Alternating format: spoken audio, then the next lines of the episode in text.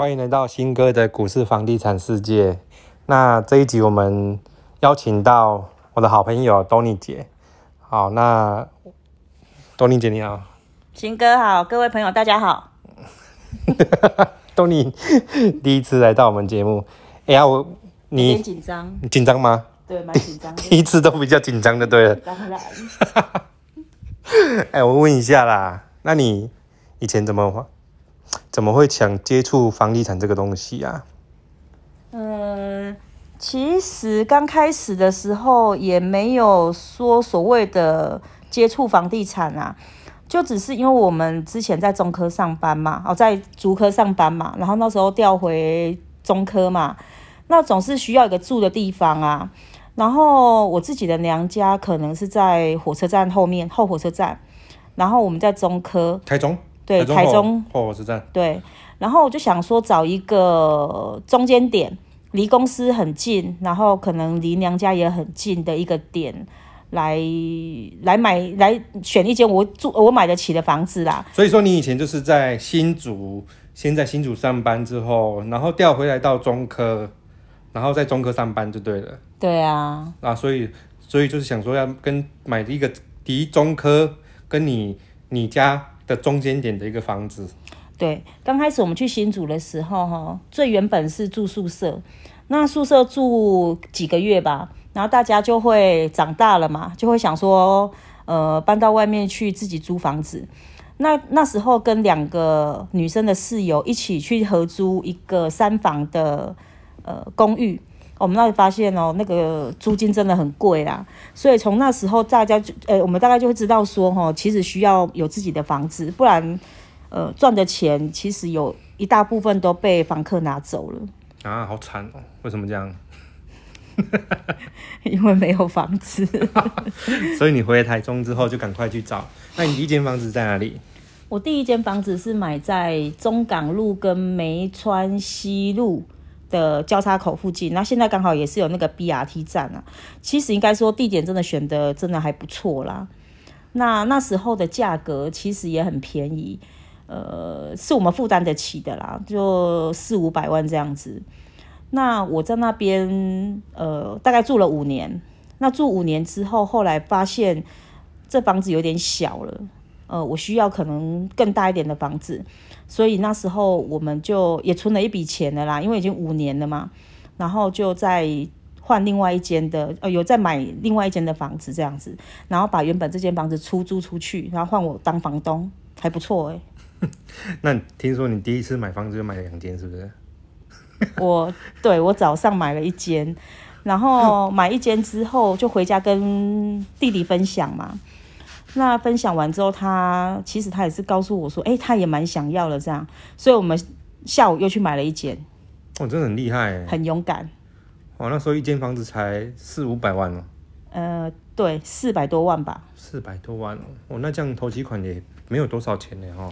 呃，因为我们买的是预售屋啊，其实时代有点久了，但是预售屋的话，就是我们可能把呃签约、签约金、定金、签约金拿出来之后，后来可能就是期款，然后就慢慢付这样子。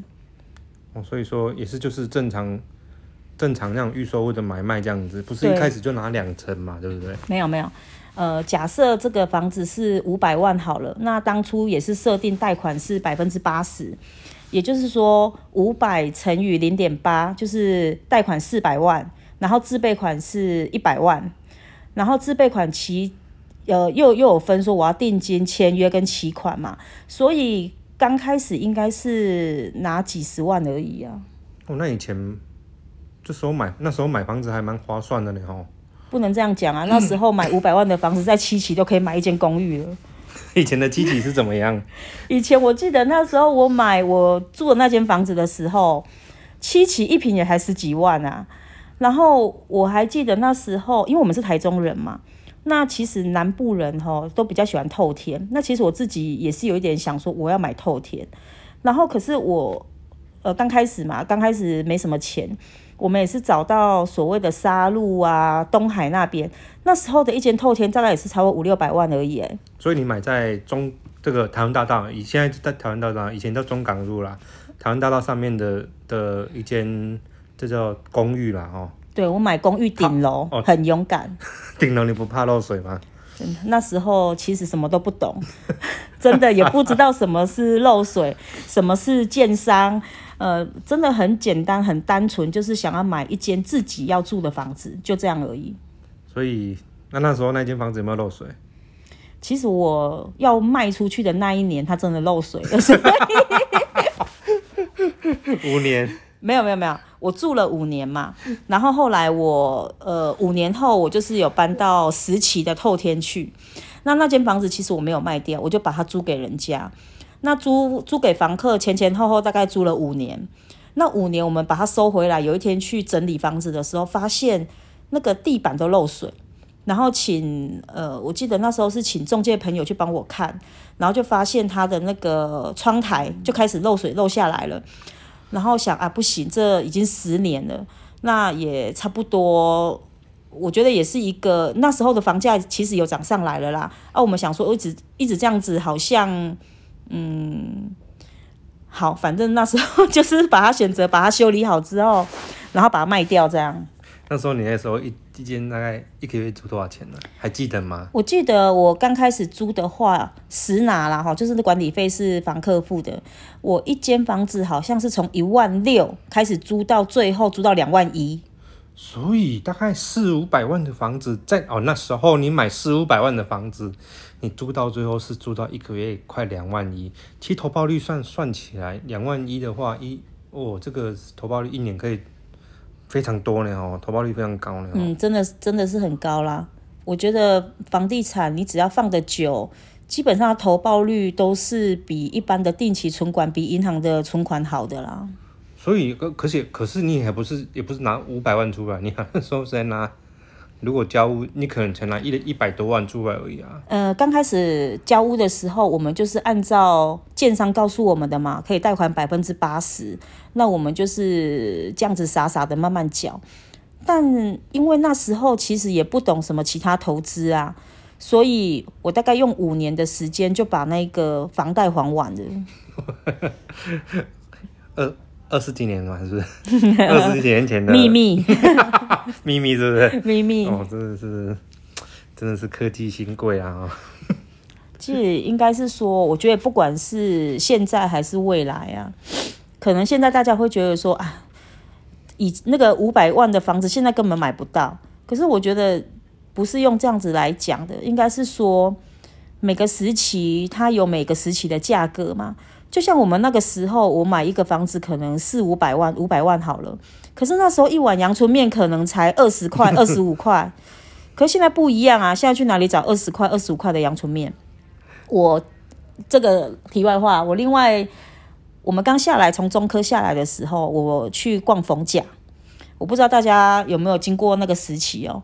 我去逛逢甲的时候，那时候的西瓜汁两杯才十五块，两杯十五块的西瓜汁，你们有没有喝过？虽然都是水啦，但是真的很便宜啊。两杯十五块，还有那个热狗也是一样。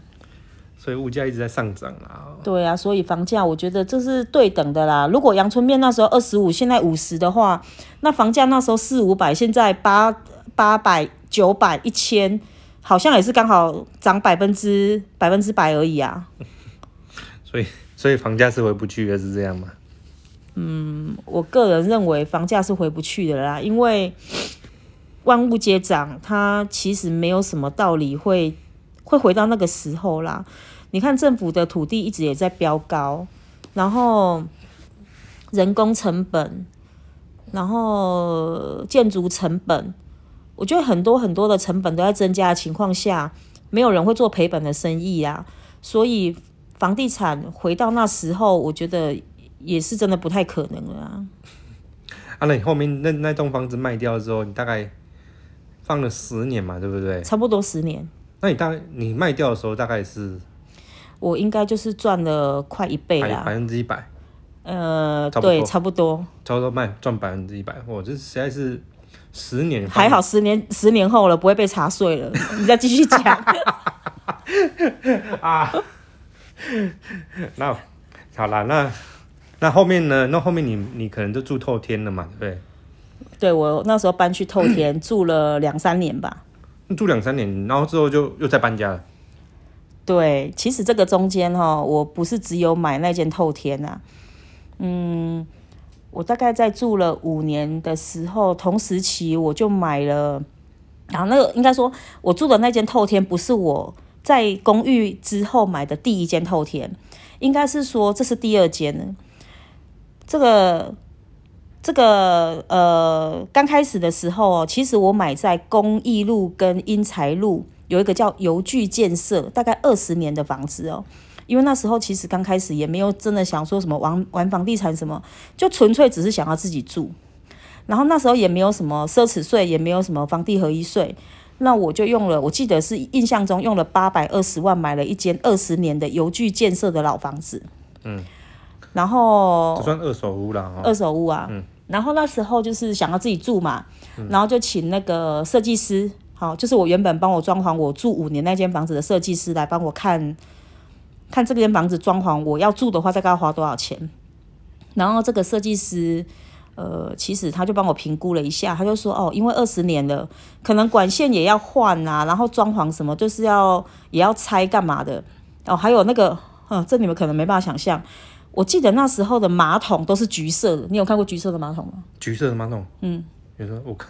不就 清朝的时代的东西吗？就是比较老旧那种那种马桶哈，然后所以我们如果要住的话，可能连那个浴室都的马桶都要换掉，大概是这样。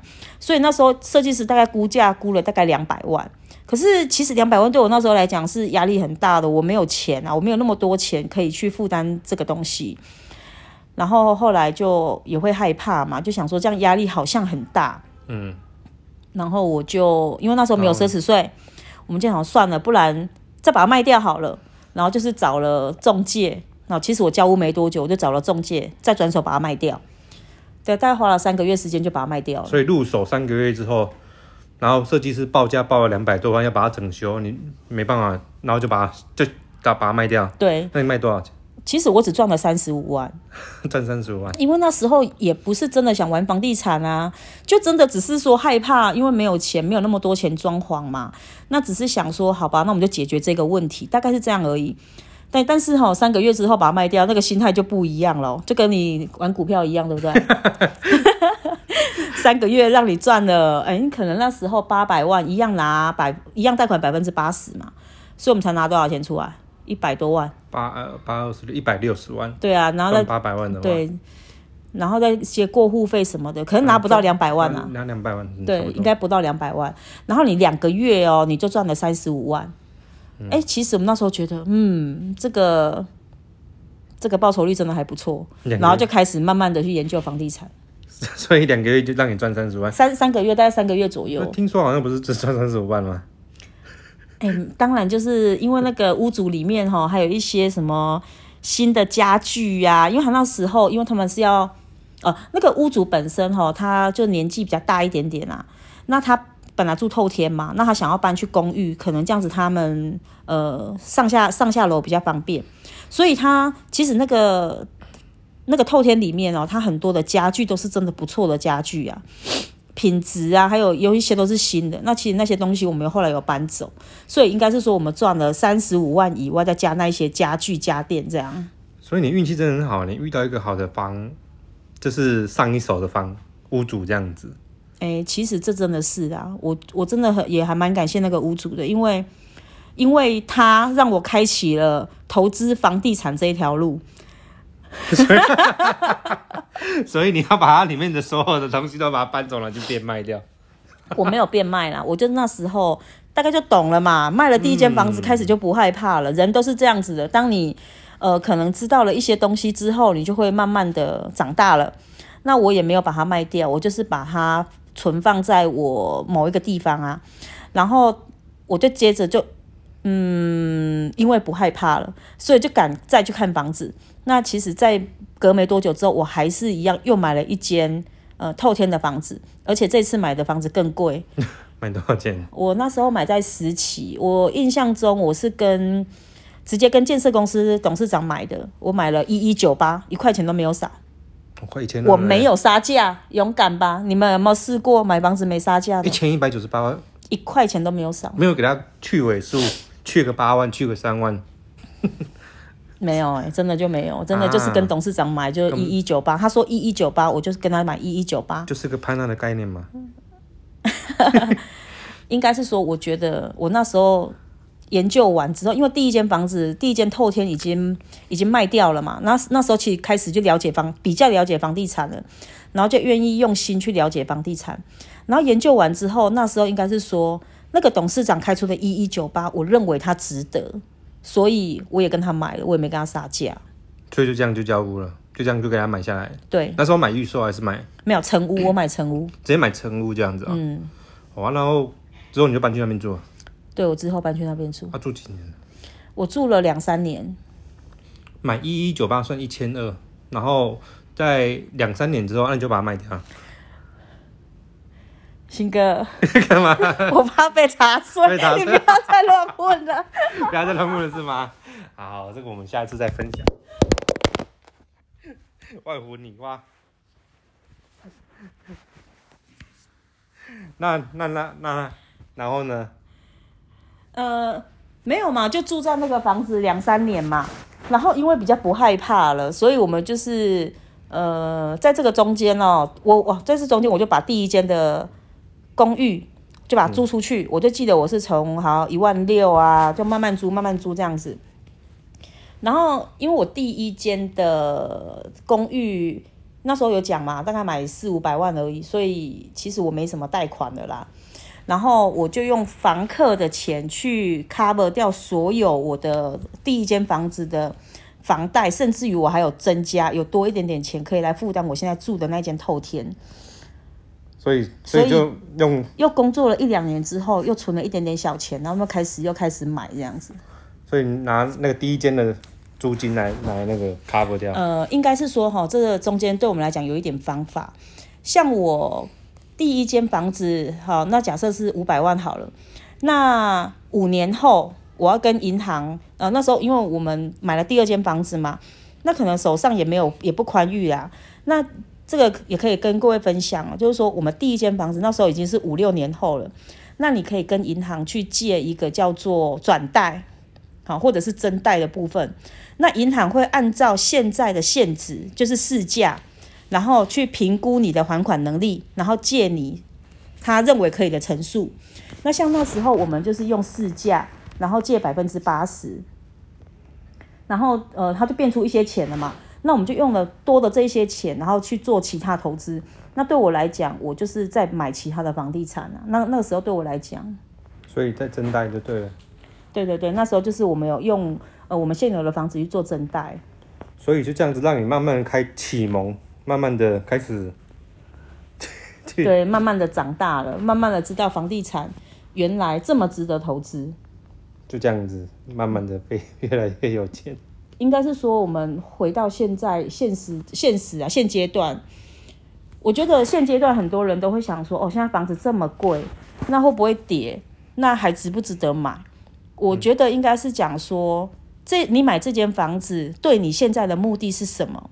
如果说你现在就跟我当初最原本的初心是一样的，你就只是想要住，我真的觉得你就选择一个你买得起的，然后地段是你 OK 的，然后它可能交通建设也不错，或者是它可能呃离你也很方便的地方，我觉得就把它买下来。